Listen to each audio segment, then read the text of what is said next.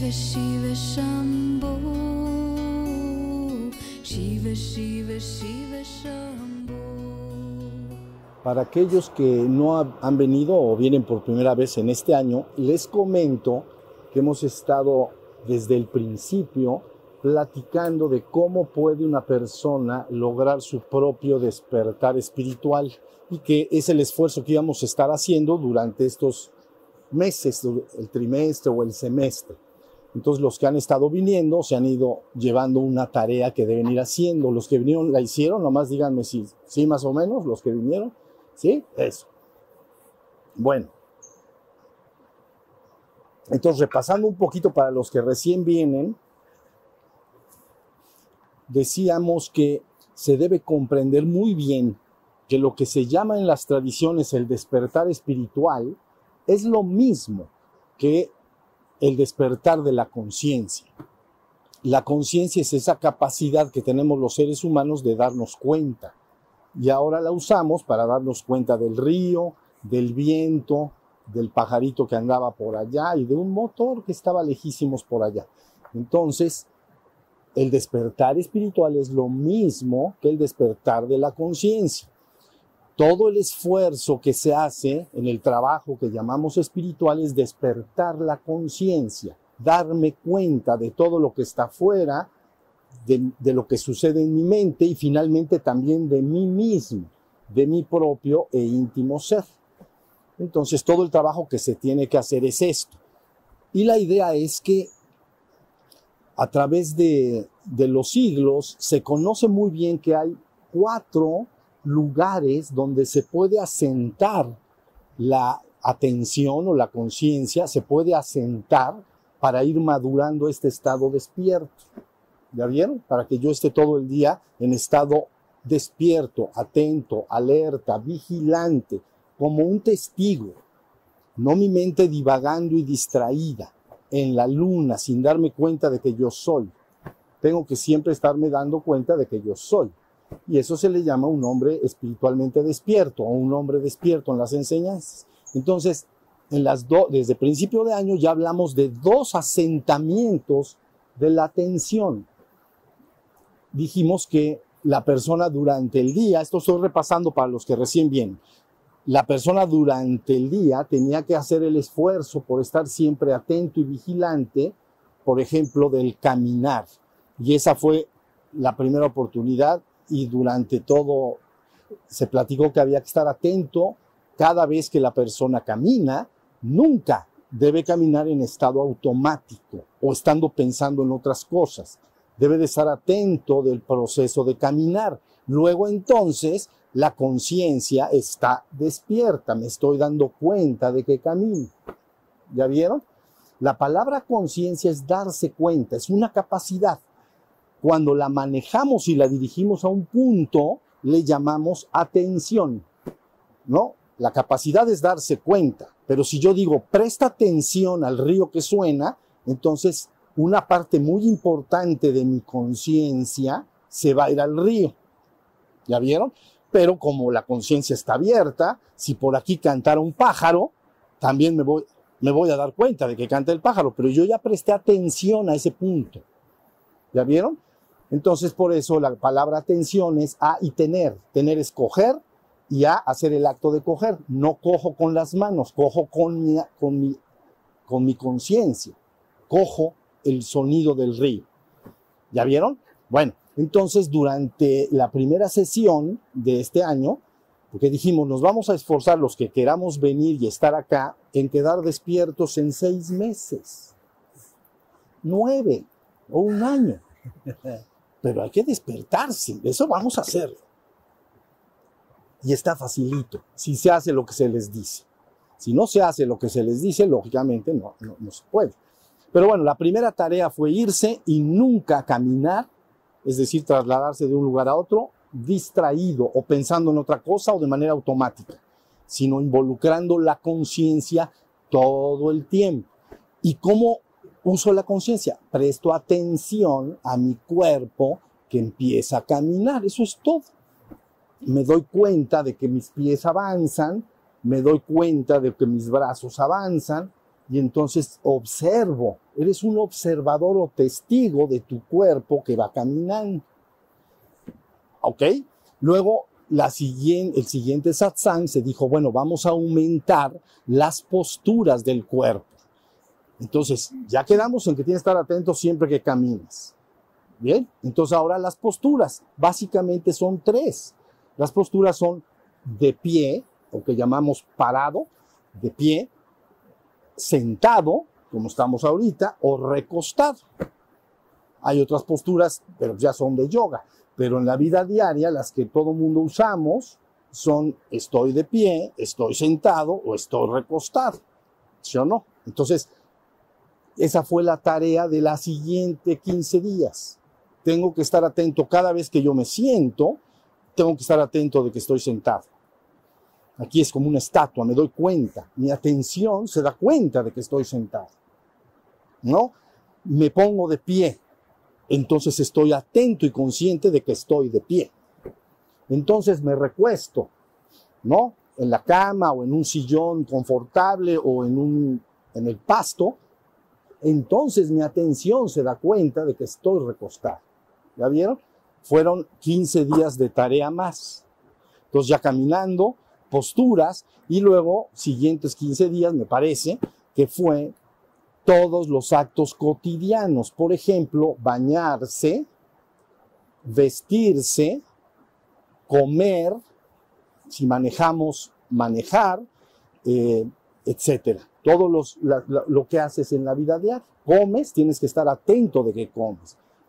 Eh, manejas, tienes que estar atento de que manejas. Si te estás vistiendo, debes de estar atento. Entonces, eso de manera decidida cierra la posibilidad de que la mente esté pensando en otras cosas. Si de plano necesitas pensar en algo, lo puedes hacer, te sientas y lo piensas.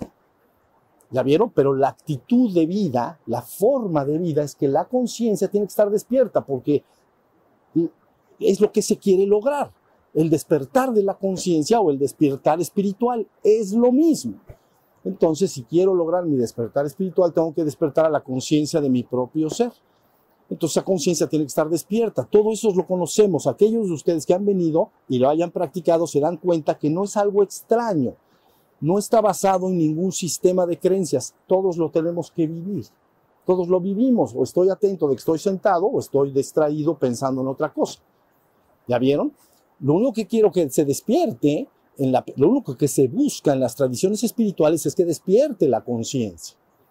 Ya después hablaré posiblemente hoy y sin otro día, de cómo llevar la conciencia de ser, ya que despierta, a la conciencia de ser absoluto. Esa es la fusión con la divinidad. Pero tienes primero que despertar la conciencia de tu propio ser o la conciencia espiritual. Entonces, ¿ya vieron? Todas los movimientos, ya estamos en el, se llama primer asentamiento, asentamiento donde me siento. Entonces, ¿dónde puedo asentar la atención? En el cuerpo. Entonces se llama primer asentamiento de la atención atención al cuerpo, pero ya vimos todas las posibilidades de, atención. Entonces, ya se amolaron los que quieran, van, tienen que estar atentos todo el día, a fuerza, porque lo que no se vale es que la, no, bueno, no conviene, sí se vale, pero no conviene, que la persona se siente a meditar media hora, esté atento de su cuerpo sentado, de su respiración o el ejercicio que haga, y luego se pare y el resto del día haga todos los movimientos y posturas de su cuerpo y caminares de su, de su vida de manera mecánica. Entonces tiene muy poca posibilidad de despertar esa persona. ¿Ya vieron? Porque está practicando 15 minutos. Necesitamos llevar ese estado despierto al cuerpo y empezándolo a meter a todo, a, toda la vida cotidiana. No hay posibilidad de que falle. Vas al baño, tienes que estar atento. Vas a bañarte, tienes que estar atento. Voy a comer, tengo que estar atento. ¿Ya se entendió? Entonces, primer asentamiento de la atención, atento al cuerpo. Segundo asentamiento, atención a las sensaciones. Eso está involucrado grandemente con el cuerpo. Entonces, sensaciones viene de los sentidos. Entonces, me da el viento, es una sensación, es frío, calor. Entonces, son sensaciones. ¿Ya vieron? Placer, dolor en la piel, los sonidos son sensaciones en el sentido de que llegaron por los sentidos, por eso llaman sensaciones. Vienen por los sentidos y me informan. Ahora, cuando tuvimos esa plática sobre los sentidos, dijimos, hay sentidos exteriores, por ejemplo, si me da el sol en la cara, como te está dando a ti, entonces es un sentido exterior, porque el sol está allá y me está dando en la piel y yo estoy sintiendo que me da. Tengo sensaciones externas, pero hay sensaciones internas. ¿Cuáles son las internas? Pues bueno, si tengo hambre, es una sensación. Si tengo sed, es una sensación. Si tengo un dolor interno, por ejemplo, un dolor de estómago, un retortijón, es una sensación. Entonces, ahora, aparte de que tienes que estar atento a tu cuerpo durante todo el día, al, principio parece una cosa y no, que no se puede lograr, que es muy difícil, pero la práctica hace que un día vas a quedarte bien despierto, vas a entender de lo que se trata. Entonces, las, al incorporar, ya el primer asentamiento, ya vieran todo lo que ocupa. Ocupa el caminar, todas las posturas del cuerpo y todos los actos cotidianos. Bañarse, vestirse, comer, manejar, eh, subir escaleras, lo que hagas. Tienes que estar atento. Pero luego sumas las sensaciones. Entonces estoy, ok, yo estoy sentado, pero aparte es estoy atento de que estoy sentado, pero también me está dando el viento. Entonces estoy atento de que estoy sentado y de que me está dando el viento. Ya vieron, de una manera natural, no tienes que hacer algo raro, nada más saber, estoy sentado, atento de que estoy sentado y me está dando el viento, ahí está el avión. Ese que está bien lejos estaba al principio. No es ese. Pero bueno, se parece el motor, pero no es. Pero bueno, la idea es, la idea está en que segundo asentamiento, atención a las sensaciones. ¿Ya vieron? Atención al cuerpo, atención a las sensaciones se te está cerrando la posibilidad de quedarte dormido, espiritualmente hablando. Quedarte dormido espiritualmente hablando lo que quiere decir es que me caigo, me meto en mi mente y ya sea que me distraigo y me divago, me pongo a pensar en la luna o me pongo a pensar cosas, me pongo a pensar cosas que quiero eh, planear. Ya se platicó la vez pasada que si quieres pensar puedes hacerlo, pero de manera controlada. ¿Ya vieron? Quiero pensar porque voy a planear mi día. Bueno, pues si lo tienes que hacer. Si no, ¿quién lo va a pensar el vecino por ti? No puede ser. Tú lo, o lo piensas tú o no lo va a pensar el vecino. Entonces me siento y lo pienso, lo imagino, pero hay un acto de voluntad. ¿Ya vieron? Entonces voluntariamente pienso. Pero ya terminé de pensar, tengo que volver al estado despierto. ¿Ya vieron? El que sí se suspende para siempre cuando se ha culminado el despertar es el pensamiento llamado no dirigido. El dirigido con mi voluntad, ese yo lo estoy controlando. Voy a pensar y voy a imaginar algo que quiero planear o quiero hacer. Eso lo estoy pensando con mi voluntad. Pero hay otro pensamiento que se llama no dirigido o que se llama eh, estar en la luna pensamiento no dirigido. Ese, la persona se pone a distraer y empieza a pensar en 10.000 cosas. ¿Ya vieron? Ese tiene que suspenderse. Yo tengo que estar atento, fíjense, tengo que estar atento a mi cuerpo y tengo que estar atento a todas mis sensaciones todo el tiempo. Todo el tiempo. ¿Ya vieron?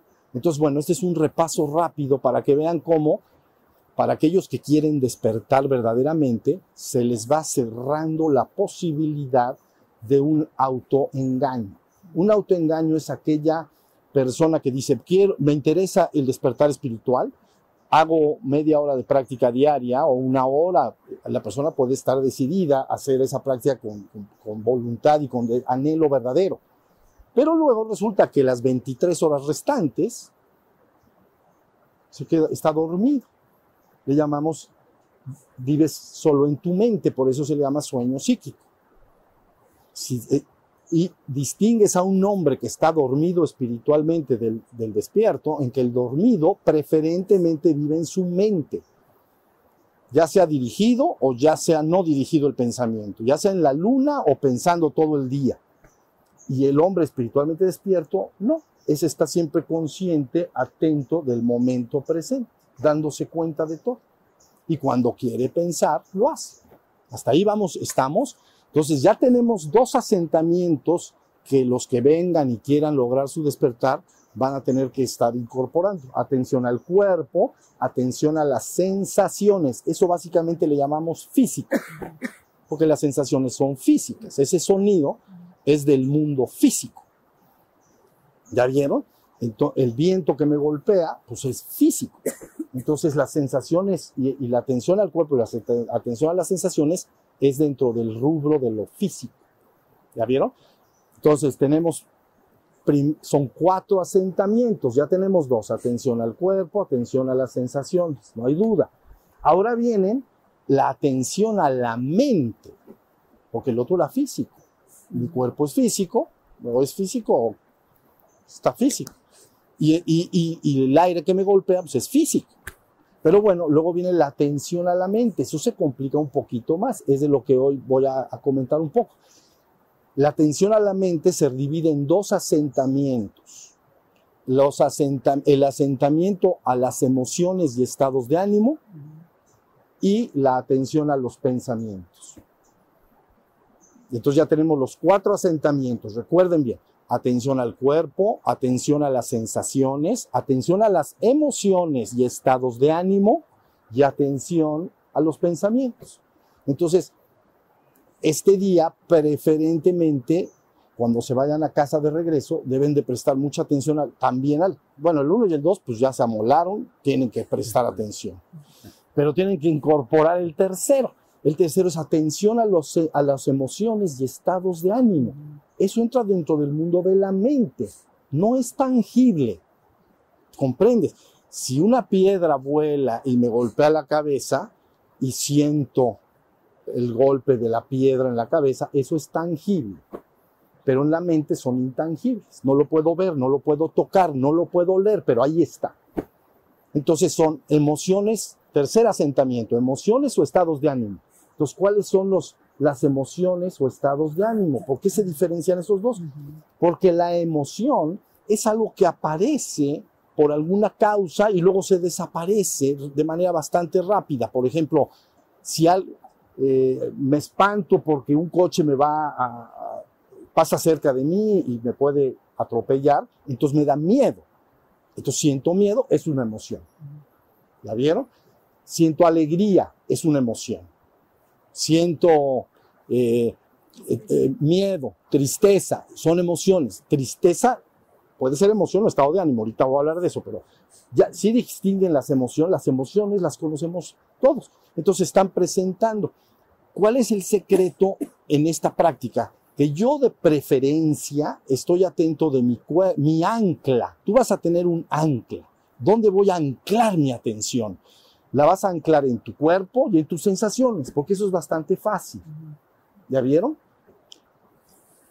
Entonces durante el día, para que tu mente no se disperse y se vaya a la luna y me esté distraído todo el tiempo y me olvide de mí mismo, ya me dormí espiritualmente, me olvido de mí mismo, busco un ancla. Mi ancla va a ser mi cuerpo y las sensaciones que tiene mi cuerpo.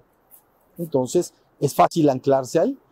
Por lo tanto, cada vez que tú te adviertas a ti mismo distraído, divagante, en la luna, lo que sea, inmediatamente te vas al ancla. ¿Ya vieron? ¿Qué es en mi cuerpo? ¿Y qué está haciendo mi cuerpo? No, pues estoy caminando en un corredor pues entonces estabas en la luna, mejor estoy atento al caminar. ¿Ya bien? Vuelves a tu cuerpo y a lo que está haciendo tu cuerpo y a lo que siente tu cuerpo. Entonces, es una manera rápida de tener un ancla. ¿Ya viste? Porque un barco en una medio de una tormenta, ¿ya vieron? Si no tiene ancla, pues se va a ir por todos lados. Pero si echamos un ancla, sí se mueve, pero está anclada. ¿Ya se entendió? Entonces, independientemente de que tu mente esté queriendo distraerte, divagarte o lo que sea, tú buscas tu ancla. Entonces me anclo en mi cuerpo. Y entonces, ay, me estoy distrayendo. ¿Qué estoy haciendo? Me estoy vistiendo. Atento al vestirse. Entonces, pum, regreso, regreso, regreso. ¿Ya viste? Cada vez que regreses, ¿qué se despertó? La conciencia que se da cuenta de que me estoy vistiendo. Eso es estar despierto. Por eso está bien dicho, cada vez que un hombre advierte que está en estado de desatención, eso ya es un estado de atención. Si yo me doy cuenta de que estoy distraído, algo en mí ya está atento dándose cuenta de que estoy distraído. ¿Ya vieron? Entonces rompe, el, se le llama en las enseñanzas el sueño psíquico. La persona está en su mente, ¿ya vieron? Pensando y soñando y manifestando y creando su realidad. Más adelante hablaremos de la relación entre el hombre despierto y la creación de realidades, pero ahorita primero despertarse y luego ver, y luego, si no todos nos vamos a ser camote. Entonces mejor no. ¿Ya vieron? Entonces recuerden, un ancla. Tú acuérdate de mis metáforas, son bien dirigidas y bien claras. Hay un barco, está en una tormenta. Si, le, si no tiene ancla, se va a ir por donde sea. ¿Ya vieron? Pues así es. Pues lo lleva el viento y las olas, se puede estrellar contra los arrecifes o, lo, o las rocas, pues, y ya. Porque está bueno, pues la mente de uno, la mente de las personas que no están espiritualmente despiertas, su mente se parece a ese barco en la tormenta. Los pensamientos van para un lado y para el otro. para... Entonces lo que tengo que hacer es echar el ancla por necesidad absoluta. ¿Y, ¿Y dónde me anclo? En el cuerpo y en las sensaciones del cuerpo. Los primeros dos asentamientos de la atención. Satipatthana Sutra. Los asentamientos de la atención. Entonces, ha demostrado ser inequívocamente el único camino por el que despiertan los seres. Bueno, entonces ya tenemos atención al cuerpo, atención a las sensaciones. ¿Ya vieron? Entonces, ahora estamos ya en las emociones y en los estados de ánimo. Entonces, ahora es un ejercicio redoblado de atención, porque cuando las personas sienten una emoción, se convierten en esa emoción. Literalmente la emoción los posee transitoriamente. Si algo, alguien de repente se enoja y se enoja fuerte, queda como poseído por el enojo, se queda bien enchilado, pues, emberrinchado. Si se atemoriza, es lo mismo, como si el temor tomara el control de tu persona, ¿sí o no? Así puede, somos seres humanos, lo conocemos bien. Pero el secreto de el despertar es que cuando aparece una emoción en la esfera de la conciencia, pero es intangible, ya no es un tangible, es un intangible porque no lo puedo ver, oler y tocar. ¿O has olido las emociones? No. A lo mejor has olido las feromonas de las emociones, pero, pero, pero bueno, pero la emoción en sí no la, la vas a oler. Entonces, ahí les va.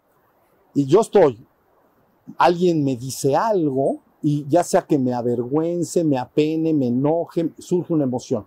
Yo tengo que nuevamente aplicar la misma atención que hago con el canto que con el pájaro que canta.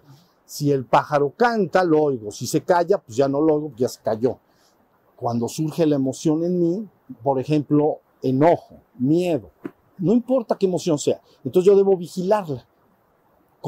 Presto atención y veo que adentro de mí estoy enojado o estoy celoso o estoy envidioso o toda la serie de emociones que sean. No es importante qué emociones sientas. Que la gente cree, es que siento tal emoción, soy bueno, soy malo. Eso, estate atento de lo que sientes, ¿no? Si vas a entender que ciertas emociones te hacen sufrir, entonces nosotros les llamamos malas. ¿Ya? Si a ver, un hombre envidioso, un hombre celoso. Siente bonito o feo. Celos. bien gacho, ¿no? Todos saben, se siente feo. Celos se siente feo. Envidia se siente muy feo. Miedo se siente muy feo. Entonces, todas esas emociones nosotros le llamamos son malas. ¿Y por qué son malas? Porque se siente re feo. Se sienten feo y me hacen hacer cosas feas. ¿Ya vieron? Entonces por eso le llamamos nosotros como seres humanos, son emociones malas. Si sientes envidia, vas a pensar, como dicen los jóvenes, vas a estar malvibroso en tu cabeza y vas a estar echando veneno, ¿entiendes? ¿Por qué? Porque la emoción es fea, pero me hace, me enchila peor. Y entonces quiero lastimar al demás. ¿Ya vieron? Entonces por eso las emociones, los hombres les llamamos son buenas y malas o son emociones de luz y obscuridad. Entonces, las de obscuridad, ¿cuáles son? Las que me hacen sentir mal y me hacen actuar mal.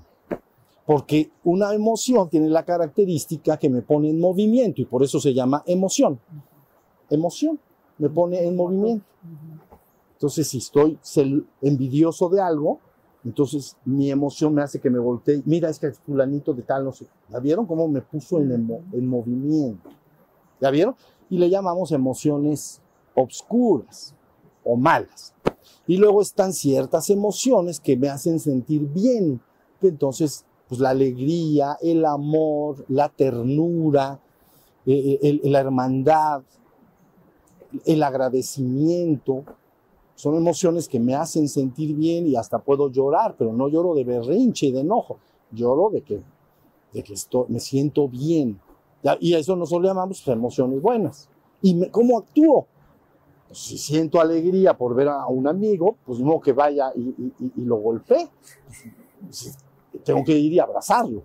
¿Ves? La emoción que me hace sentir bien inmediatamente me hace actuar bien. Eso es todo. Pero en este caso mío de que yo estoy hablando ahora en el proceso de despertar, lo no es lo importante si tienes emociones oscuras y luminosas. A mí de momento eso lo mismo me da. Ya después se van a purgar las que llamamos oscuras, que se llama el ego. Pero eso es después. En el proceso de despertar no es importante si sientes envidia o alegría. Lo importante es que lo puedas observar. ¿Ya vieron? Entonces, la conciencia está involucrada.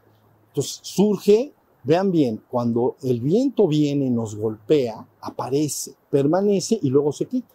¿Ya vieron? O el pájaro empieza a cantar y luego se quita. Y así sucesivamente. Las emociones tienen esa característica. Aparecen, permanecen un tiempo en la esfera de la conciencia. Si me enojé, escucha lo que me hizo enojar. Bueno, pues por más que resistas, a lo mejor vas a estar enojado una hora o dos. Luego te puedes hacer el enojado, pero realmente no duran tanto. Lo normal es que se te baje, ¿no? Bueno, ya si eres muy emocional, pues te da, dura un día o dos o tres, pues se te va a quitar. Bueno, ¿ya vieron? Entonces, cuando surge la emoción, la observo, no la juzgo, porque esto que estoy diciendo es añadido, que sea oscuro, luminoso y todo eso, eso es aparte. La observo, surge, mientras está en la esfera de la conciencia, es decir, mientras la puedo, mientras está el miedo, la alegría, los celos, la tristeza, la observo que está ahí y luego veo cuando desaparece. Entonces mi atención se mantuvo todo el tiempo. No me convertí en esa emoción, sino que siempre yo estuve como un testigo atestiguando la emoción. Y digo, estoy bien enojado, pero, pero pero estoy como un observador del enojo. ¿Ya vieron? Entonces puedes, eh, de hecho, no actuarías ya, porque estás como testigo. Entonces está la emoción dentro de ti, permanece un tiempo y de repente, ¡fum!, se va. Ya está. Entonces, eso es el arte de la atención al, al asentamiento de la atención. Pero dijimos, el tercer asentamiento es atención a las emociones y estados de ánimo. Un estado de ánimo sí puede ser un poquito más permanente o puede estar sometido a los ciclos. En el caso de, la mujer, por ejemplo, que es muy conocido, a sus ciclos menstruales, vamos a decir, a sus periodos o a los ciclos solares. Entonces las personas en la primavera se ponen así como como burrito, dice. Exacto, como burrito. Entonces, y se visten de colores y se pintan y todo. Y los, los que estamos bendecidos en países como México, por ejemplo, que hay en primavera y verano, hay una, hay, hay, sol y luz, la gente está feliz, alegre, y por eso nuestros vestidos tradicionales y todo son de colores. ¿Ya vieron? Está sometido al ciclo. Entonces empieza, entra el invierno, la persona se siente un poco más, más, bajita de ánimo. Aquí realmente es poco, porque es muy noble los climas, pero en climas extremos, ahí en Europa, en el norte de Europa y todo, les agarran 100 o 200 días de nublado helado. Entonces terminan así. Cuando se ríen, se ríen.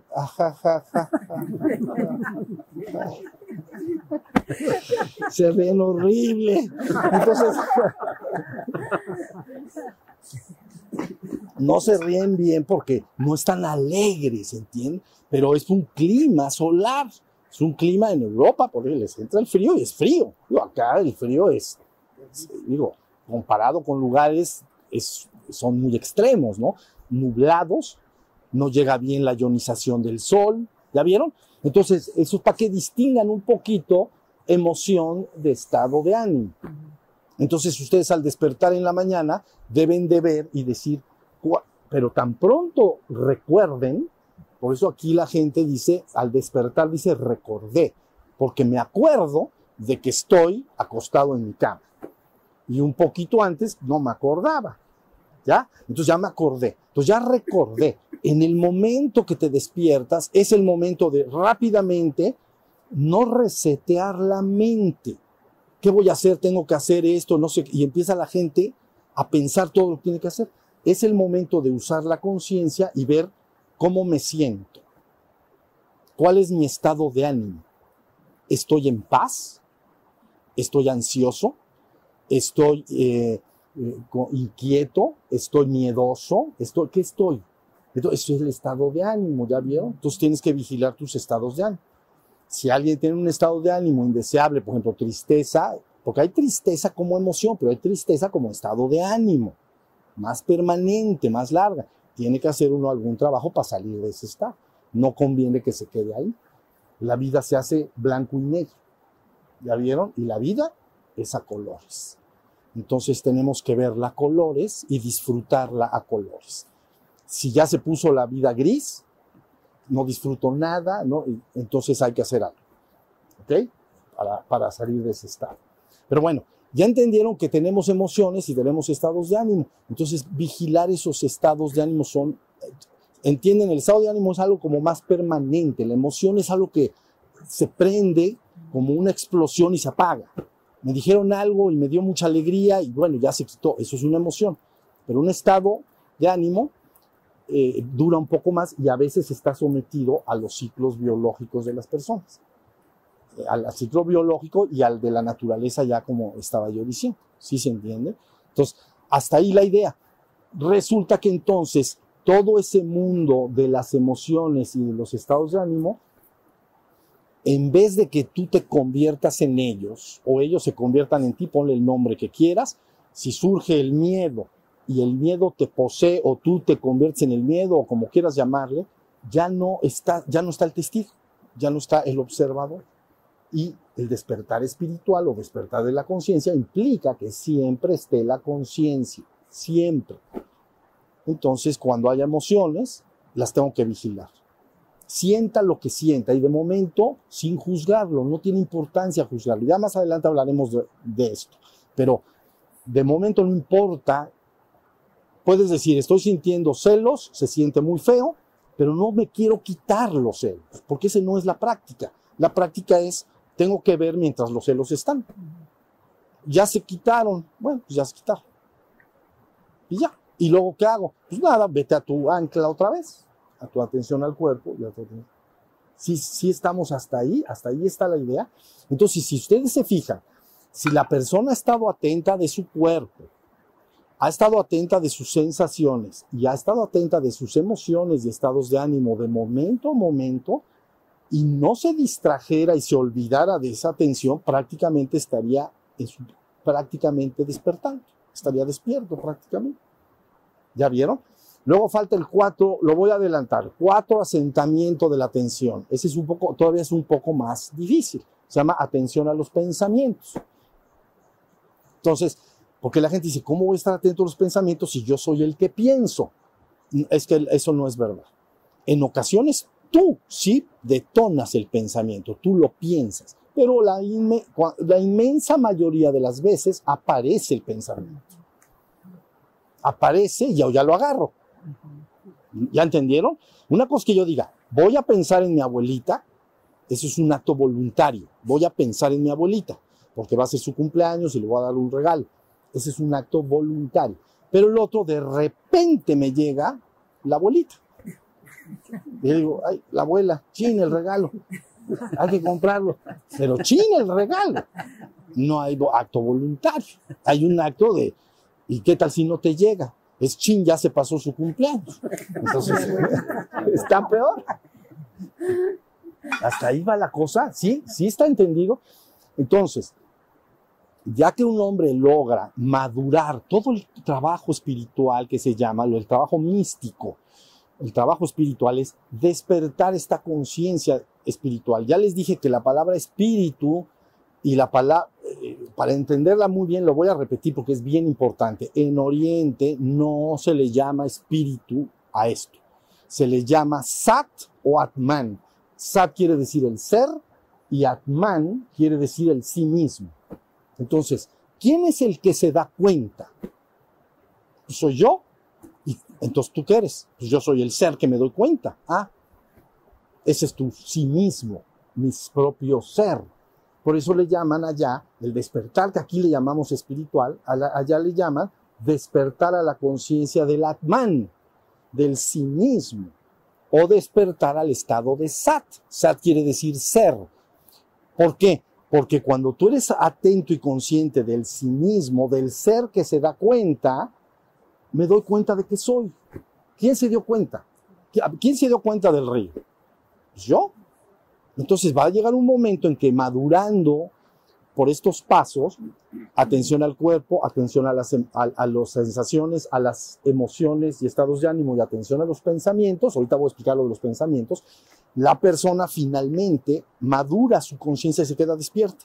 Y entonces empieza a ser cada vez más poderosamente evidente para él que él es el ser.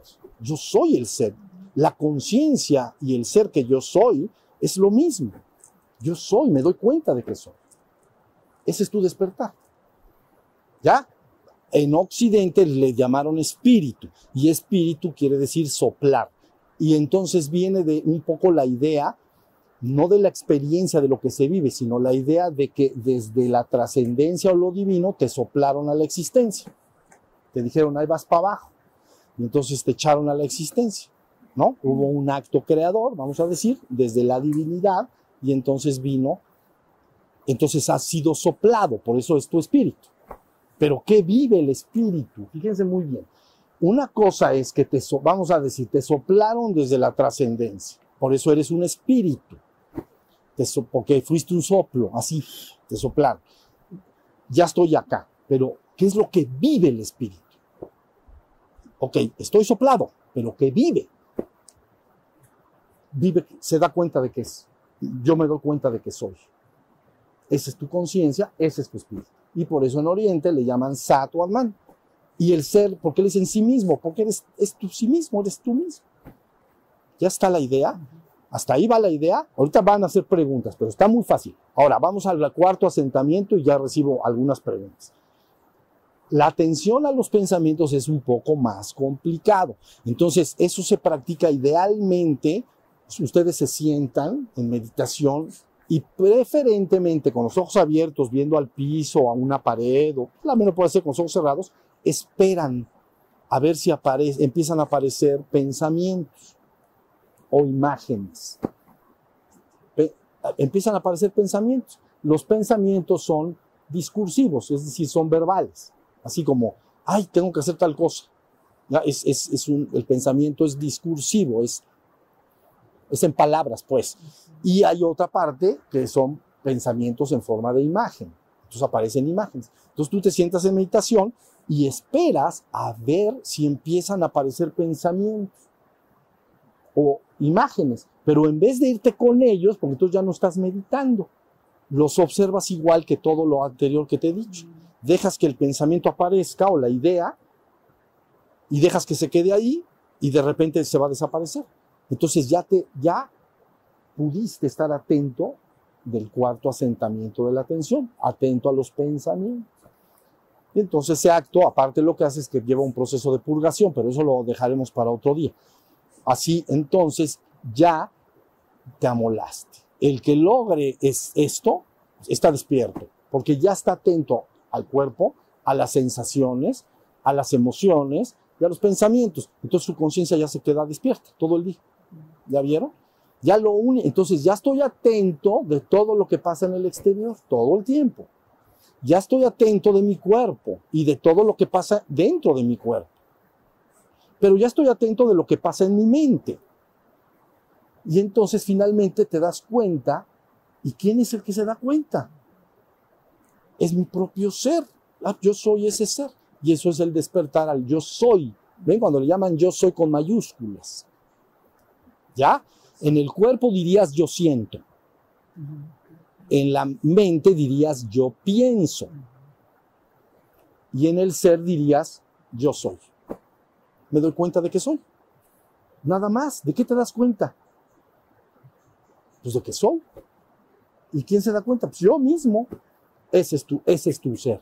Entonces ahora ya soy consciente de todo lo que pasa afuera, adentro y de mí mismo, de mi propio ser. Has culminado tu despertar espiritual. ¿Ya estamos? Y entonces ahora lo que nos enseñaban de chiquitos cobra realidad objetiva. Es decir, no abandona la esfera de la creencia y entra a la esfera de tu experiencia vivencial. Nos decían, tú eres cuerpo, mente y espíritu. Así es, cuerpo, mente y espíritu. Así me enseñaron a mí. Entonces, ok, en relación al cuerpo lo entendía, cualquiera lo entiende. En relación a la mente, la gente dice, pues sí, yo soy lo que pienso, yo soy lo que siento. Hasta pueden definirse, yo soy, más, yo soy una persona miedosa o soy una persona valerosa. O... Entonces yo soy mi cuerpo, yo soy mi mente. Pero ¿y el espíritu? Está dormido. Entonces si lo despierto ahora, ya estoy en los tres niveles. Por eso se llama un hombre despierto en la existencia. Entonces ahora sé que está el cuerpo, es una herramienta, ya no me identifico con él, es una herramienta, tu cuerpo es una herramienta, no eres lo que tú eres. Luego, yo soy la, la mente tampoco, yo uso la mente como una herramienta, pero ¿qué soy? Soy el ser.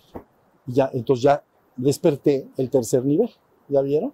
Entonces ahora dice, ah, este hombre en las tradiciones se llama está espiritualmente despierto. Ya se quedó despierto. Ya está la idea. Entonces ahora la tarea para, para, para los, hasta la, cuando nos volvamos a ver, que no sé cuándo sea, necesitan prestar mucha atención al mundo de las emociones y al mundo de, de los pensamientos. Y se van a dar cuenta ahí que aparte es que la gente cree que domina su mente pero no se da cuenta que es una verdadera tormenta. ¿Ya vieron? Hasta que finalmente aprende a estar en ese estado de conciencia, en el tercer piso, ¿no? Cuerpo, mente, espíritu. Cuando estés en el espíritu ya te quedaste despierto. ¿Qué es lo que va a pasar ahí? Uno, soy consciente de que está el cuerpo, sí, aquí está. Y la mente está en silencio, lista para que yo la use, lista para que yo la use. Pero si no la quiero usar, está en silencio no hay pensamientos. Aquí adentro no hay pensamientos, nunca. A no ser que yo le diga, pues tengo que pensar. La abuela va a cumplir años, entonces voy a tengo que comprar el regalo. Ah, puedo pensar. Ya viste, no has perdido tu mente. Que la gente dice, oye, pero si te vas a un estado así como de pura contemplación, de puro ser, te quedas como toto. Porque te quedas así no te quedas como Toto, te quedas despierto y cuando te pregunten todas tu... ¿Eh? exacto, cuando te pregunten, usas tus facultades mentales, las tienes ahí, tu memoria, tu inteligencia, todo lo que tengas en tu mente, lo tienes para tu servicio. Pero ahora esto, esto es maravilloso, ahora yo soy el ser que es. ¿Ya vieron? Mi cuerpo es una herramienta, es una máquina vidas, es una máquina. Y que siempre hay que estarla ayudando porque se desequilibra bien fácil. Hay que bañarla porque huele mal, hay que descansarla, hay que llevarla al baño muchas veces, que es bastante aburrido, pero pues ni modo, pero lo pasamos mejor al disfrute. Entonces, ya vieron, o sea, ustedes vean lo que, para mantener a tu cuerpo en equilibrio, todo lo que le tienes que hacer. Te paras, normalmente al bañito ¿no? Luego, pues, tengo sed, pues, juguito, o agüita, o bueno, oye, que estoy medio dormido, pues, cafecito. Y empieza, oye, tengo hambre, pues, comidita. Vean lo que estoy diciendo. Y se pierde el equilibrio. Entonces todo el día se la pasa a la gente. Ya estoy cansado, pues échate. échate de lado por ahí. Entonces está el otro tirado. Ah, no, pues ya, ya, ya descansé. Ya vieron lo que estoy. El cuerpo es una herramienta y se desequilibra bien fácil. Pero hay que disfrutarlo. También tiene muchos disfrutes. Todos pueden disfrutar la mente, todo. En vez, puedes ir al baño y decir, hacer del uno, por ejemplo, y decir es aburrido porque lo hago seis veces al día, o puedes decir, ah, está, hasta se siente bonito. Entonces ya lo voy a, lo disfruto. ¿Ya entendieron? Es que esto es importante. Tu cuerpo es una herramienta. No, y el hombre está confundido. El hombre espiritualmente dormido es aquella persona que dice, se ha identificado y cree ser su cuerpo y su mente. Entonces dice, yo soy mi cuerpo y mi mente. Entonces, ese hombre está espiritualmente dormido. Está engañado, vive en una ilusión. Ilusión viene de ilusio en latín, que quiere decir engaño. Está engañado, vive en una ilusión, crece su cuerpo y su mente. No sabe qué es el ser. Tan pronto se despierta la persona, inmediatamente el polo de identificación se cambia y en vez de identificarse y creer ser el cuerpo y la mente, entonces dice, yo soy el ser, yo soy el ser, yo soy la conciencia que se da cuenta, yo soy la vida que se da cuenta. ¿Ya vieron? Oye, pero hay un cuerpo y una mente, sí, pero, pero yo soy el ser. Entonces ya cambió el polo de, de identificación, ¿ya entendieron? Entonces pasas de ser un hombre espiritualmente dormido o, o, o de conciencia dormida, si quieren, a un hombre de conciencia despierta. Ese es el secreto. Facilito lo la vamos a echar los que quieran. Y luego ya, y si preguntan algo, ya terminamos. Y luego, cuando ese ser se ha despertado perfectamente en la existencia, aún hay un trabajo posterior para llevar a ese ser a la trascendencia y e identificarse con la divinidad. ¿Ok? Al despertar sabes que eres un ser despierto en la existencia. Pero si haces un trabajo posterior, y por eso esto se llama despertar menor, si haces un trabajo posterior, puedes, ese ser puede ir a la trascendencia y fundirse con lo divino. Y entonces, ahora soy el ser absoluto, me fundí con la divinidad. Y esa es la meta máxima de todas las tradiciones místicas importantes del mundo. Esa trascendencia o divinidad, mayormente en México, la gente lo conoce como el Padre. ¿Ya? Esa trascendencia o divinidad, en México, por la tradición, le conocen el Padre, o Meteotl también lo podrían conocer, en las tradiciones anteriores a, la venida de Europa. ¿no? La, tradición anterior es Ometeotl, aunque Ome está en la línea, porque es dos, arriba está Teotl, uno y único. Pero bueno, en las tradiciones toltecas le llamarían Ometeotl. Es la divinidad. Arriba de Ometeotl está Teotl, ya el, el uno en las tradiciones venidas de Europa, entonces le llaman el Padre. Es lo mismo. ¿Ya? Pero el ser que tú eres es el único que puede después hacer un trabajo para regresar al divino origen. Por eso son dos trabajos. Despertar espiritual es lo primero que todo lo que he dicho hoy, y luego despertar a tu esencia divina, despertar a tu verdadera divinidad. Esa es la verdad absoluta. Si me animo, lo platico en la segunda plática para que quede claro, clarito. Sí, sí, sí. ¿Mm? Clarito. Vienen las preguntas. El otro día, el, uno de los ejercicios de atención al cuerpo, resulta que fui a Toluca y me fui en combi. En cuanto me subí a la combi, pareciera que veía yo una película y vi bultos sentados así lo juntos sentados, con audífonos, hablando por teléfono. Volteaba yo y veía las luces y veía seguir esa, esa película, ¿no? Y, y dije, no puede ser que estemos así siempre, automáticos. Pero estaba yo observando la película, pero de pronto me sentí muy triste por ver que todo era autómata. Y, y, y dije, no debo de meterme en, este sentimiento. No, no. Pero me metí en el sentimiento de la tristeza. Y de pronto me salía y volví a ver la película y llegué a Toluca y me causó mucho, no me había percatado de esta manera de, de ser de- en el metro, en, en todo. Y regresé de Toluca y todavía sentía yo este sentimiento de nostalgia, mucha nostalgia. Pero de pronto decía, no debo de meterme en la nostalgia, pero me metí. Y ahorita que está diciendo usted que no debemos de meternos, no entiendo cómo no, cómo dejar que pase, cómo, cómo no entrar en ello. No, Claro. Bueno, la, primer, primer- la primera parte de lo que dijiste. Sí puede pasar que al principio del despertar es la persona que es- empieza a, estar en, en conciencia despierto, ve todo, a toda la humanidad como si estuviera dormida.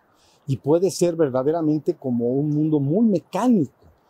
Y ese mundo, pero es eficiente. O sea, las personas hacen las cosas y las hacen bien, pero casi se parecerían a máquinas. O sea, pueden se paran, desayunan, se visten, comen, se bañan, trabajan, utilizan su mente, crían a sus hijos, eh, hacen negocios, hacen todo.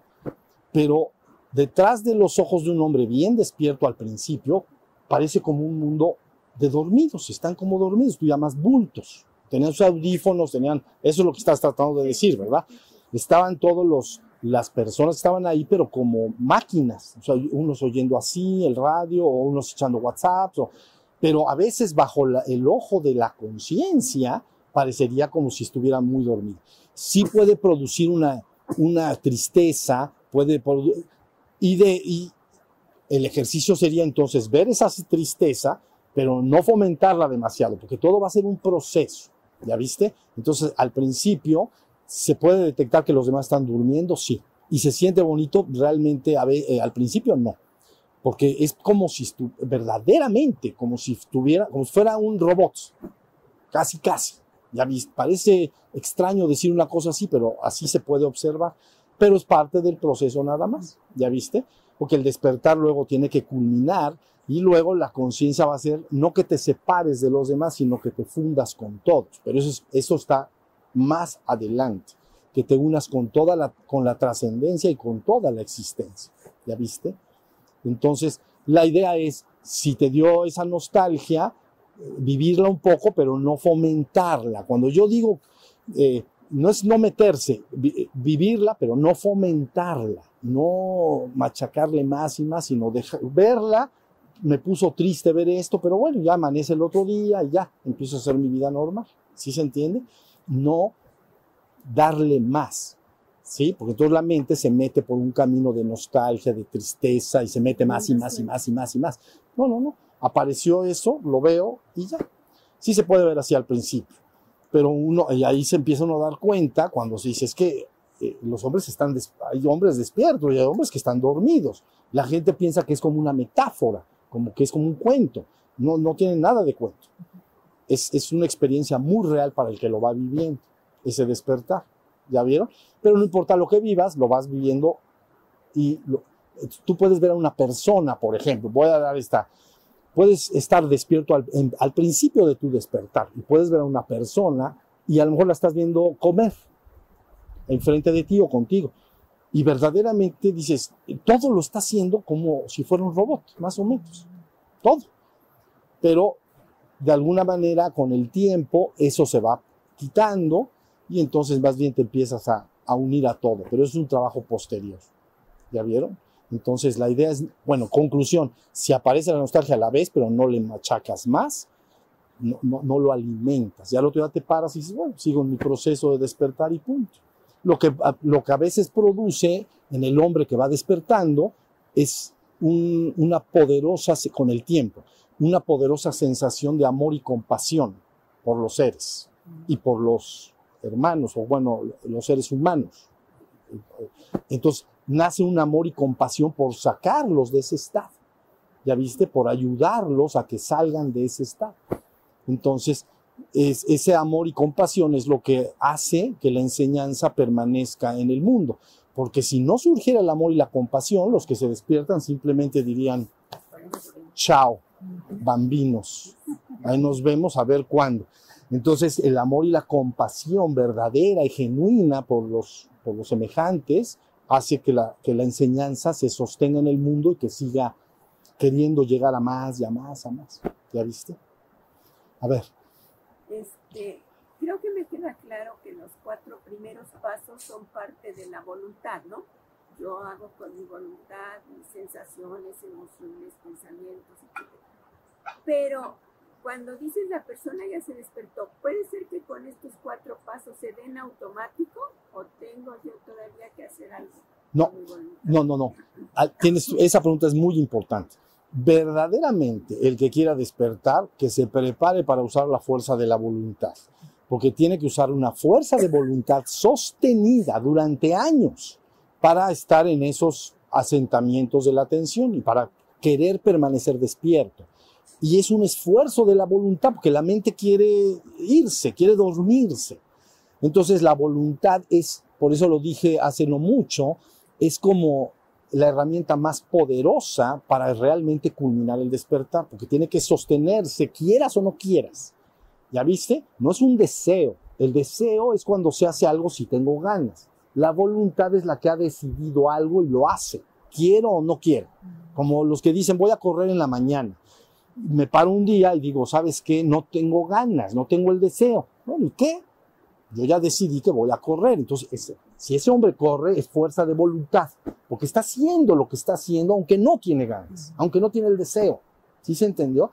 Entonces, la fuerza de la voluntad es la herramienta más poderosa y se tiene que sostener años. Ahora, cuando culmina el despertar, lo que quiere decir es que se hace natural. Y entonces ya no tienes que hacer ningún esfuerzo de la voluntad ya se quedó así. ¿Ya viste? A lo mejor va a ser extraño. Imagínate que tienes una perilla y, está y, apunta a dormido y despierto. Entonces tú dices, despierto, ¡pac! se va a dormir. Despierto, ¡pac! se va a dormir. Despierto, ¡pac! se va a dormir. Dices, despierto, despierto, despierto, ¡pac! se va a dormir. Entonces tienes que sostener la voluntad para prenderlo y prenderlo y prenderlo y prenderlo. Pero un buen día lo prendes, se quedó prendido. Entonces ya, ya, yo ya descanso, ya no tengo que, ni modo que esté así. Ahora, tengo que estar atento. Pues ¿para qué si ya estás atento? No, tengo que estar atento de mi cuerpo. Pues, a ver, siempre estoy atento de mi cuerpo. Es que no te duermas. No me duermo, nunca me duermo. Estoy atento, perfectamente atento. ¿Ya vieron? Entonces, sí, la voluntad es requisito indispensable y luego se hace natural ya que se haga natural, eso hablaremos más adelante. Yo les pedí este año a los que quisieran venir consistentemente y hacer su práctica, porque luego hay otras cosas que vendrán. Te tendrás que sentir fusionado con la naturaleza, tendrás que sentir que eres un ser atemporal y eterno, tendrás que fusionarte con lo divino, pero ah, tendrás que, cuando lo desees, hacer uso de tus facultades creativas, pero de manera precisa y dirigida. ¿Ya vieron? No de manera medio automática pero eso está después. Ahorita lo que me interesa es que ustedes entiendan que está la perilla. Entonces, voy a estar atento al caminar, prendes la perilla. Pero de repente se apaga y dice, ¡Ah! ya no estuve atento al caminar, estuve atento tres pasos y ya no estuve atento. Entonces, ¿qué tienes que hacer? Voluntad, tengo que prender la perilla. ¿Ya vieron? Nada más hay on y off. Off y on. Entonces ahí te la vas llevando. ¿Ya viste? Contra más veces le pongas on, se queda más tiempo. Entonces le pongo on, se queda cinco minutitos y de repente off. Entonces otra vez on. Así, hasta que el on o el activado, pues, se quede más y más y más. Un buen día lo vas a aprender, vas a decir, ya no se apagó. Y oye, ¿te esforzaste mucho? ¿Te sigues esforzando? No, no, si no será una lata. O sea, ahí te va te tienes que esforzar por aprenderte los pasos de baile y bailar cualquier cosa, de pareja o solo, por supuesto que tienes que esforzarte, pero ya que lo aprendiste, lo disfrutas. Mismo que voy a estar toda la vida haciendo el paso, ya me lo sé. Entonces, ahora bailo y disfruto. Por eso se llama eh, una, el fruto del despertar es para disfrutarlo. ¿Qué haces con los frutos? Pues los disfruto, me los como. Un fruto es una manzana. ¿Qué hago con las manzanas? Pues me las como, las disfruto, ¿no? Bueno, ¿qué hago cuando me despierto? Lo disfruto. Oye, pero no es pesadísimo. No, fue pesado. Pero ya ahorita ya lo, ya lo disfruto todo el tiempo. Ya me quedé despierto. ¿Ya vieron? Entonces, eso te pone en otra categoría, cósmicamente hablando. Sí. Yo estos días he estado atenta cuando camino a las posturas, a las sensaciones, a los sentimientos también. Pero lo que, lo que veo es que mi mente es como muy descriptiva. Ah, ¿no? Si estoy caminando, estoy Describiéndolo. describiendo lo que estoy sintiendo, cómo lo estoy sintiendo. Luego tuve ahí un pequeño accidente, entonces la parte del cuerpo que me duele y me duele acá y me duele allá, y, ¿no? Como muy atenta a eso, pero la mente hablando. Sí, ahí te va. Ahí te va. Eso es bien importante. La mente quiere estar en todas las fiestas. Entonces, si caminas, en vez de estar atento al caminar, quiere decir que estoy atento al caminar, porque quiere estar en la fiesta. Porque mente y ego, más- ya lo veremos más adelante. Ella dice, me van a desbancar. Ya viste, es la mente, esa que, descriptiva que dices, está en el trono, pero realmente siervo y no señor. Entonces debes de bajarlo a su verdadero nivel. Él cree que es el señor, pero es el siervo. Entonces, pero cuando tú te empiezas a despertar, sabe la mente que la vas a, o sea, que va a nacer en ti mismo, todo es dentro de ti. Va a nacer en ti mismo algo que está por encima de la mente. Y ella se siente aterrada. Al principio podrá decirte, meterte todos los miedos posibles. Eso está mal, te va a llevar el tren, es peligroso, no sé qué, es malo. To- Miedo, miedo, miedo para alejarte de tu despertar. ¿Ya viste?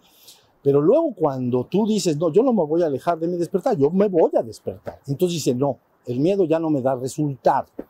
Entonces ahora lo que me da resultado es involucrarme en el juego. Entonces quiero describirlo todo. Pero imagínate que vas subiendo unas escaleras. El ejercicio es estar atento a lo que se siente ir subiendo las escaleras. Imagina que estoy subiendo un escalón, ah, es que ahora estoy subiendo el otro. Ah, mira, ya sé el que sigue. Ah, y ot- otro más. Ah, a ver, ya se van a acabar. ¿Ya vieron? La mente quiere estar en las fiestas. Entonces le tienes que, tienes que aprender, no describas. No tienes que describir, o sea, voy al baño, voy al baño, no describa. Ahora voy a hacer esto. ¿Qué vas a hacer? Platica toda la historia. Quiere platicar la historia. No platique nada. Yo hago lo que tengo que hacer y punto. Pero despierto. Entonces, debes de decirle a la- a poco a poco a la mente, no voy a describir. Pero la- hay- una tendencia bien fuerte a, la descripción. ¿No? Y esa descripción se pasa en otros niveles al conteo. Empieza otro problema. Voy a subir, eh, a ver, me dijeron que estaba atento de las escaleras. Te pones a contarlas. Y luego voy a caminar en la calle y está formado por bloques de piedra y empiezo a contarlas. ¿Ya viste? Y luego entonces te haces así y te y a ver cuántas veces me hice para arriba y para abajo. Una, dos, tres, cuatro. Parece que nos ves. Parece que nos ves y las veo. Entonces, la idea central es aguas con la mente descriptiva. ¿Ya viste? O sea, sí a veces nos enseñamos de chiquitos a describir, porque es como aprendes.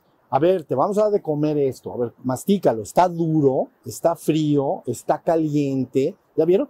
Para aprender el niño tiene que ir aprendiendo describiendo las cosas. Pero el paso que estoy hablando es dejar a la mente en su lugar ¿no? No, no, no, no describes. Y si quiere describir, no le hagas caso, que no te gane, bueno, que no te gane. Porque si te gana, entonces ella dice, yo ya estoy en la fiesta y ahora esta no se va a despertar nunca, porque cada vez que quiere estar atenta, yo voy a estar describiendo sus estados de atención. ¿Ya viste? A ver, por ejemplo, te estás Bien. los dientes. ¿sí? Entonces estás, dale, dale. Dale, Una cosa es sentir y otra cosa es pensar. por Son supuesto. cosas completas. Estoy Ah. no, no, des- no describiendo el cepillado, sino estoy sintiendo. Lo que siento. Estoy sintiendo lo que siento. Esa es, es- me Es lo- baño, me baño. Entonces me cae agua caliente. Entonces siento el, el agua caliente. No digo, ah, es- el agua está caliente. Shampoo, ah, está resbaloso. Eh, eh, jabón, huele a rosas.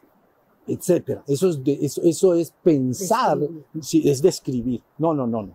Tienes que simplemente sentir lo que sientes. Sentir, para que la conciencia esté atento. ¿Ya viste? Lo importante es que la conciencia esté atenta. La otra es una intromisión de la mente. ¿Ya? A ver, otra. Bien. Nos Otra descansamos. Ajá. Nos decías de tarea Ah, que tenemos que estar dejando que, que vengan los pensamientos. Cuando a mí me pasa eso, porque me pasa muy seguido, cuando me llegan los pensamientos, me doy cuenta y entonces los bloqueo, me voy otra vuelta a estar atenta a mi, a mi estado sentado. Y ahorita nos estás diciendo que los dejemos pasar. Sí, porque ya introdujimos un nuevo asentamiento de la atención. Eh, a ver, si la mente está, su- está eh, si los pensamientos están apareciendo y son tantos que me están distrayendo de plano, mejor me anclo en el cuerpo sentado. Pero es el cuarto asentamiento. Si empiezan a aparecer pensamientos y los puedo observar, entonces los observo mientras están apareciendo. Entonces ya estás logrando el cuarto asentamiento. Pero cuando lo estoy observando, observando, no me clavo en esos pensamientos. tienes que lograr la separación entre el objeto y el sujeto. Tú eres el sujeto perceptor que percibe y el pensamiento es el objeto percibido. Es el, el- el sujeto y el objeto. El pensamiento es un objeto y entonces tú tienes que verlo como un sujeto. Al principio, es el, por eso es el cuarto y el más difícil, porque tú dices, ¿cómo es posible que vea los pensamientos? Cuando pienso, pues ya estoy yo pensando tiene, va a llegar un momento en que puedas desenredar y pueda haber una separación entre el testigo, el observador y la aparición de los pensamientos. Entonces, hasta ahí, si mientras, si de momento no puedas, entonces no importa, te vas a tu ancla y, pero tiempo llegará. Tiempo llegará en que puedas ver a la pared o al piso y dejar un río de pensamientos que fluyen. Y eso técnicamente en las enseñanzas se llama purgar la mente purgar la mente. Las personas tienen que sacar de sí sus pensamientos y emociones para purificarse y utilizan muchas formas. Utilizan la confesión, utilizan la consulta con profesionales de la mente, utilizan a los amigos. ¿Ya vieron? Tienes que sacar de ti. Entonces, porque cargas algo, entonces quieres decirlo para liberarte, para sentirte libre. Entonces, de alguna manera, en, el caso de las personas común y corriente, necesitan al confesor o necesitan al, en este caso, un psicólogo, una profesional o, o- o los amigos y la familia, ¿no? Pero en este caso, si tú aprendes lo que yo te estoy diciendo, entonces no necesitas a ningún externo, porque pones tus ojos y dejas que todo eso corra. Si corre y corre y corre, te vacías de esos contenidos y se llama literalmente purgar la mente. Y entonces te deja tranquilo, ¿ya viste? Entonces te has vaciado de... Y la gente tendría que aprender esto por fuerza, porque mira, cuando alguien come y se indigesta en la panza, come mucha alimento, mole, y se come tres kilos, entonces lógicamente necesita purgar. Entonces da una purgada para limpiarse y vaciarse. ¿Ya vieron? Porque estoy empachado, me necesito limpiar. Entonces me purgo. Eso es físicamente. Pero las personas están igual que ese del mole, pero acá, en la mente. Entonces tienen que purgar su mente, pero no saben cómo. Entonces pues, lo hacen a veces enojándose, luego les enseñan a pegar a los cojines y luego se van con el confesor, se van con uno, se van. Todo eso está bien, por mí pueden hacer lo que quieran, ¿entienden? Por mí está bien. Pero lo que yo les digo, en el momento que tú puedas ver al piso, a- a- al piso frente a ti con los ojos abiertos y dejar que todo eso fluya unos 10 minutos, vas a ver lo que va a pasar. Te vacías. Entonces se llama purgar, se llama proceso de purgar la mente. Es importantísimo, importantísimo. Última pregunta. sí, sí, es complemento. Ay, Es- ay, ay, ay. Ah, falta por acá, ¿verdad? Ah, hola vida, ahorita, ahorita te... Esto de purgar, se puede purgar no solamente lo que esté viviendo, digamos ayer, antier, hoy, sino para atrás, porque hoy es la moda de que vea la constelación y que el karma y que la regresión y que bla, bla, bla, bla. Es una cosa terriblemente espantosa para mí. Entonces, si lo puedo hacer yo sentada y nada más ver purgo hasta lo de mis... Se va metiendo Adán para... Sí, Ok. sí, Adán y Eva. Entonces, pero, pero, como dices, pero se va, sí, porque sabes, a la hora de purgar pueden empezar a salir cosas de tu juventud, de tu infancia Ajá. y eso. cosas que, que podrías concebir ya no como personales, sino de la especie. Ok, Entonces puede salir toda esa purgación. con el Sí. Entonces no hay, no necesariamente, ¿ves? Todo el mundo utiliza métodos, estás hablando de constelación, ¿no? Es un esfuerzo por hacer un drama exterior para conectarse con algo ahí en el pasado y tratar de que se nos manifiesta acá y más o menos entenderlo, ¿no? Entonces, purgar la mente soluciona todo. Es como un ayuno perfecto, ¿ya vieron? La vida que estás empachado. Lo primero, no metas más comida. Segundo, tómate algo que te pueda ayudar a vaciar y te vas a sanar. Y luego permanece en ayuno uno, dos, tres días para que tu pancita esté contenta otra vez y luego ya puedes comer. ¿Ya viste? Bueno, mentalmente tendría que ser lo mismo. Aprender cómo vaciarse de todo. Como la gente no lo hace, en vez de vaciarse, se- ah, eh, vas con, el- digo, de buena intención, lógicamente, algún amigo, alguna persona. No, léete este libro de este grueso, de un psicólogo, no sé qué, para que te ayude. Y tú estás lleno de cosas en la cabeza. Todavía te metes más. ¿Ya entendiste? Ahí es sacar, no meter. Entonces, el proceso de purgar la mente es importantísimo. El que lo logre, el que logre poder observar el flujo de sus pensamientos, como puedes ver el flujo de las hojas de los árboles fluir en un río, ese hombre está en un, va a avanzar incalculablemente. cuarto paso, ¿no? Cuarto, asentamiento de la atención. ¿Sale? Muy bien. Ah, perdón, buena, bien. Nada, una pregunta. A mí lo que se me hace difícil es cuando llegan las emociones o los eh, sentimientos, así, por ejemplo, de enojo o de nerviosismo. Yo vivo desde hace ya casi 14 años en Alemania. Yo soy de las que mes- seis meses no hay sol y, este, y sí, la verdad afecta muchísimo. Sí. Ahí te agarras. este, em, mi pregunta es cómo hacer cuando llega una emoción, por ejemplo, yo llego a México y oyes tantas cosas que en México tan peligroso y que te tienes que cuidar, entonces llego aquí y estoy todo el tiempo así como, me van a saltar, ne, ne". ¿cómo dejar que ese, ese sentimiento de miedo no sea poder de mí? O sea, como verlo, ok, me da miedo, y ya, o sea, eso como que no logro Sí, como O sea, eh, uno- observarlo. sí. Eh, primero, lo que yo estoy proponiendo ahorita es un proceso largo, digamos. Pero número dos, no está nada peligroso. Pero bueno, es es la gente, eh, ¿cómo decirte? Pasa cada cosa buena que pasan millones de cosas buenas en un país y nadie las menciona porque pues eso es lo normal, que las gentes hagamos cosas buenas por nosotros, por los demás. Pasa una cosa mala y arde Troya. Todo el mundo lo habla y, lo, y contamina a los demás.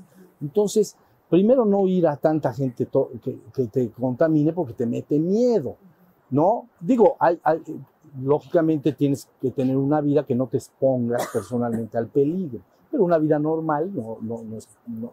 Entonces, número uno, en este caso que me estás diciendo es no ir tanto esas noticias, ¿no? Porque sucede en lo que me estás diciendo del peligro, pero también sucede en, por ejemplo, cuando la gente dice es que va a ir la economía mal y hay una burbuja, la famosa burbuja que se va a reventar y todo, pero lo hace realidad la gente, porque lo deja entrar en su mente y luego lo va reproduciendo. Por eso nosotros como seres humanos co-creamos realidades. Tú creas tu realidad con, de- tú con tu mente creas tu realidad, pero la creas con tu mente influenciada por la mente de los demás. ¿Ya viste? Por lo que lees, por lo que escuchas en, en las noticias, por lo que la gente te platica y todo. Pero bueno, en principio, es, la idea es no escuchar tanto esas pláticas. Ya viste que es como decir, voy a, quiero dormir rico y contento, pero voy a ver una película de terror antes de acostarme. Pues no, ve una de, de- de- de- no sé, ve una de una historia de amor o una cosa bonita que acabe suavecita, pero no te pongas la peor. No te puedes ni, ni apagar la luz. Entonces, lógicamente, no oír todo eso y entonces, si aparece, no prestar atención, no exponerse al peligro y hacer una vida normal. No, no pasa nada. Es alerta, pero sin miedo. Exacto. Por eso hablan mucho, eh, pasan- se habla mucho, el peligro puede ser real, pero el temor es opcional. Por eso usan esa palabra. Entonces, si yo salgo a las 3 de la mañana y me meto en los peores lugares de, de una ciudad, pues hay peligro. Entonces, pero si no me meto ahí, no pasa nada. Entonces, bueno, y finalmente lo que digo es todo esto es un proceso. No es algo que vas a poder componer de un instante a otro, ¿entiendes? Pero Sí, porque llega el pensamiento y así es como de. Ya, o sea, como que sientes miedo aunque en realidad no está pasando nada. nada Nada está pasando. Y tú te estás Sí. como identificando con ese pensamiento de que va a pasar Y, te estás mal, eh, le viajando. llaman los jóvenes mal viajando. O sea, porque tiene, eh, tienes que viajar en la vida. Viajar le llaman, no, los jóvenes, pues el día a día los voy a viajar. Pues sí, pero no te mal viajes. Mejor vi- ve que todo va a estar, ¿ya viste? Va a estar bien, no pasa nada. Entonces, a ver, ahora sí última. Bien. No, no, no, no viene. A ver si yo entendí, Bien, claro. eh, si, entendí ah, está explicando. Este, primero dice eh, despertar de la conciencia. Despertar de la conciencia. Dice, despertar de la conciencia es darte cuenta de que tú eres el que eres. Si yo me doy cuenta que soy el que soy, entonces no soy eso que no es. O sea, por ejemplo, el odio que odio. Eso. Si yo me puedo dar cuenta de que no soy el odio, por ejemplo, pues tengo que dejarlo que fluya. Y eso que dice usted, este, ver cómo caminas es precisamente para no fundirme con todos esos conceptos. O sea, nada más es una ancla que me está diciendo todo eso. Para que pudiéramos darnos cuenta que si tengo odio, no soy eso, yo soy el, ser y entonces no me tengo que fundir con el otro. Porque si no, entonces voy a, o con el rencor, o con la avaricia, o con la lujuria. O sea, no tengo que ir ahí. Yo tengo que darme cuenta que no soy eso. Entonces yo soy el ser. Algo así. Eso es perfectamente claro, porque el ser siempre es el mismo. El ser que tú eres siempre es el mismo. En el mundo de la mente todo está cambiando. Hoy estás valeroso y al otro día estás cobarde. Hoy estoy celoso y al otro día estoy amoroso. Entonces lo que pasa y no permanece, no soy. Está pasando, pero no lo soy. ¿Cuál es el ser que permanece en mí independientemente de todos los cambios del exterior? Mi propio ser siempre es el mismo. Por eso le llamamos mi ser. Es permanente y eterno, porque nunca ha cambiado. Siempre es el mismo ser. ¿Ya? Ahora, sí, perdón. Ahora, pues, ¿qué sentiría ser ser? Porque todo lo que siento no es el ser. Y digo, qué hermoso sería saber lo que siente el ser. Exacto. Ah, pues eso es otra. Primero empieza, el ser es conciencia, pero para que sepas el ser que eres, primero lo usas hacia el cuerpo, hacia las sensaciones, hacia las emociones, hacia los pensamientos. Todas esas cosas pasan y nada permanece. Y finalmente, hasta que te das cuenta de yo soy el ser. ¿Ya viste? Estás utilizando un ejercicio dándote cuenta de lo que no eres, de lo que no es permanente, para que al final te des cuenta de lo que sí es permanente. Ese es tu propio ser. Ese no puede cambiar. ¿Ya viste? La mente de los hombres cambia por leer, no, digamos un libro, por leer un letrero, por leer una poesía, por leer cualquier cosa, la mente del hombre se altera. Ya cambió, pero el ser que tú eres no lo puedes cambiar. Es siempre eterno y el mismo. ¿Ya viste? Entonces, ¿qué se siente de eso? Ahora, como dicen, ese es para, la- como lo dicen en las películas, la, es- viene después. Continuación. Eso es continuación. ¿Qué es el ser y qué vive el ser en su pureza intrínseca? ¿Qué es el ser en su pureza? Ahorita apenas estamos diciendo cómo lo vas a despertar.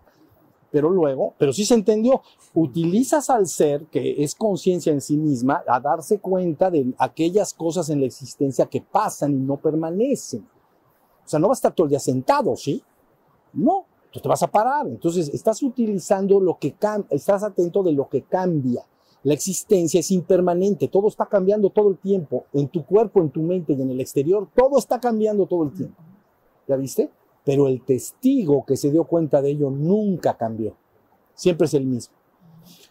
El final de la práctica es que maduras tanto a este ser, usándolo, viendo la existencia impermanente, que se empieza a dar cuenta de que él es el mismo siempre.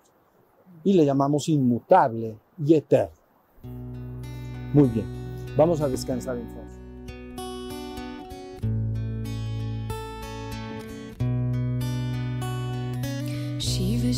Shiva Shiva Shambho Shiva Shiva Shiva Shambho